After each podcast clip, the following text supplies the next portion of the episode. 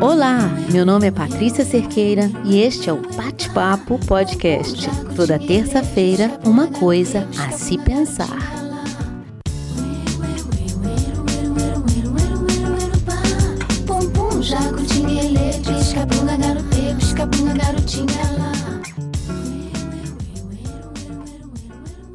Na semana passada, eu falei aqui de oito hábitos matinais capazes de transformar as nossas vidas. E eu esqueci de pronunciar um detalhe. Depois de 50 dias. Como eu disse, eu resolvi aplicá-los desde a semana passada.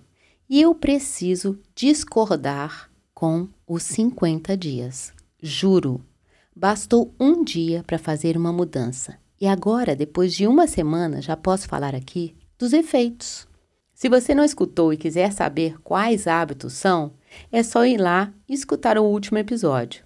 Hoje eu vou falar de um deles, o oitavo, o que realmente fez uma revolução no meu dia, no meu rendimento e reforçou a sensação de dia ganho, de satisfação comigo mesma.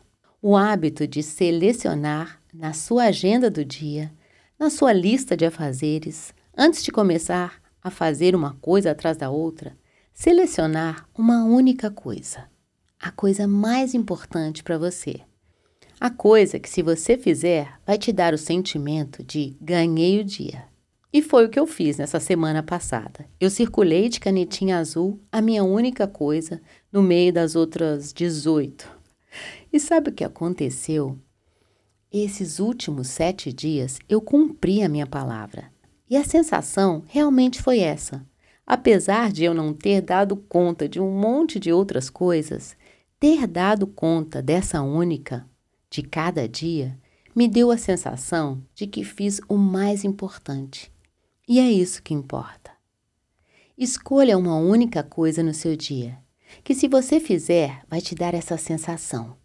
E isso, dia após dia, é uma forma de levar com mais leveza tudo que a gente tem para fazer e não consegue. Outro dia eu postei uma frase: às vezes basta a gente mudar uma coisinha e isso muda tudo. É verdade. Se tem uma coisa que nos faz bem, é descobrir uma maneira mais leve de levar a vida e de pegar mais leve com a gente mesmo. Antes, não faz muito tempo, eu achava que eu tinha que ser isso e aquilo, e fazer isso e aquilo mais, parecia que eu estava sempre correndo atrás de mim, sem nunca me alcançar. Até que um dia eu falei: Ei, peraí, desse jeito eu vou me cansar, me desgastar e o pior de tudo, eu não vou aproveitar o caminho. Eu vou ter sempre a sensação de estar distante, de faltar muito. E sabe o que? É claro que precisamos agir, trabalhar, ir atrás do que a gente quer.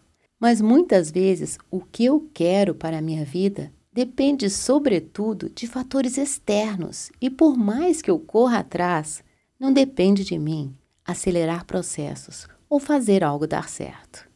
Por isso, eu achei tão conveniente a única coisa do dia. Isso nos faz ter a consciência de que não é possível fazer tudo, ter tudo, ainda mais de um dia para o outro. Para tudo tem sempre um limite. O importante é saber o que é o mais importante. E agora eu te pergunto: o que é o mais importante para você hoje? Qual a missão do dia que você gostaria de cumprir? Escolha uma. Se não puder começar por ela, termine o dia com ela.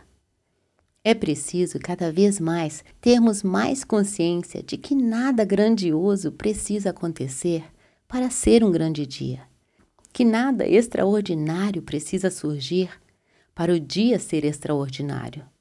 Como diz Sêneca, que nasceu lá no ano 4 a.C., com o seu pensamento de que o homem vive preocupado em viver muito e não em viver bem, quando na realidade não depende dele viver muito, mas viver bem. Quanta sabedoria em uma só frase. E viver bem aqui não significa viver bem somente nas férias, nos finais de semana, quando se aposentar, mas no dia a dia. Viver bem não pode ser adiado. porque a gente não sabe quanto tempo a vida vai durar.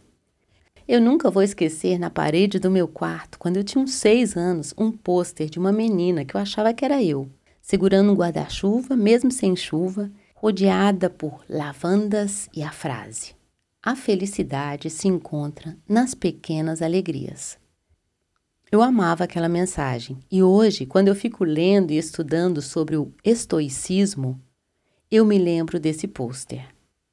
Estoicismo se você não sabe, é uma escola da doutrina filosófica surgida na Grécia Antiga que preza a felicidade ao conhecimento. Ou seja, a ideia de dar mais valor à felicidade do que ao conhecimento. E a felicidade está mesmo nas pequenas alegrias. Temos a mania de esperar pela festa, pelo acontecimento, pela conquista, pela promoção, pela viagem, achando que isso é felicidade. Mas não é. Claro que quando coisas fantásticas acontecem, nos alegramos com isso. E é aí que mora a essência do estoicismo, de viver os pequenos prazeres e não esperar por grandes acontecimentos para nos salvar.